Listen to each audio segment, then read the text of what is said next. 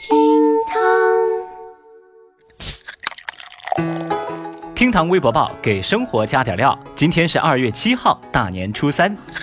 从大年初一开始，各地景区啊就开启了人海模式。在四川成都，游客们纷纷来到文殊院祈福，排起了长长的队伍。而在浙江杭州的西湖断桥上，那人浪啊也是一眼望不到头。就有游客表示，自己一家借春节团聚出来一起旅游，天色好，景色美，就是人实在太多了。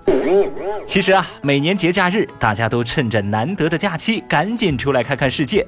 奈何总是人挤人。但不知道您现在又在哪里过的春节呢？在家还是在旅行，或者正在旅行的路上呢？有人感慨年度催婚大戏正在花式上演，那大家又是怎么来应付的呢？几年前啊，就有网站把这种苦恼化作商机，推出了所谓的出租男朋友、女朋友的服务。不过呢，问题也蛮多的，小到伤情，大到骗财，合约情人往往很难修成善果。不过呀，在日本呢，有一家号称业绩最大的租人服务公司，号称什么都可以租。他们那儿呢，可以租男朋友、女朋友，还能租父母、租丈夫、租妻子、租孩子、租上司、租下属等等。他们公司的社长石井裕一啊，也是亲自出场接受客户的租用。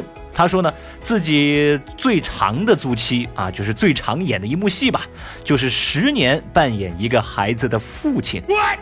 他还表示啊，我们公司可以提供租人替自己道歉，或者替自己去扫墓、去参加葬礼等等服务。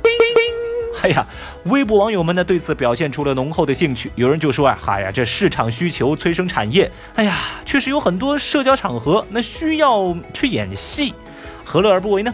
不过呀，也有不少人对此表示不屑。他们就觉得呀，这种服务只会让社会充斥着更多虚情假意，人呐应该多点真诚，少点套路。那对此您又是怎么看的呢？其实春节期间啊，也没有那么多套路。比如说，济南的除夕夜，幺二零救护人员坚守岗位，也获得了微博网友们的关注。在除夕夜晚上的九点，一名小伙儿满身酒气，趴在电动车，医生呢是赶紧来到现场进行救助。医生说呀，就在除夕夜当天，他们一晚上出车六趟，连吃饭都来不及。另外呢，医生表示，饭凉了可以再热，但对患者来说，时间就是生命。没错啊，全国各地的幺二零、幺幺零啊，包括幺幺九，甚至其他的公共服务机构都没有再休假，而是为了保障我们的春节顺利、安全、健康，做出了巨大的牺牲。那全网用户呢，也是纷纷为他们点赞致敬。